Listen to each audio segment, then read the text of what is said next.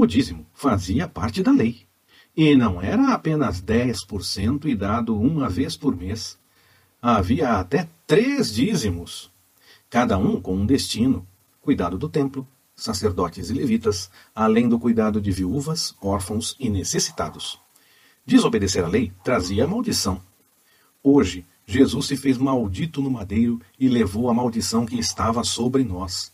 Isso não quer dizer que deixamos de contribuir, apenas que essa questão do ponto de vista da lei não se aplica. No entanto, o compromisso que temos é maior que apenas os 10%. Tudo é do Senhor e devemos entender como Ele quer que seja investido e Ele mesmo nos suprirá em nossa obediência.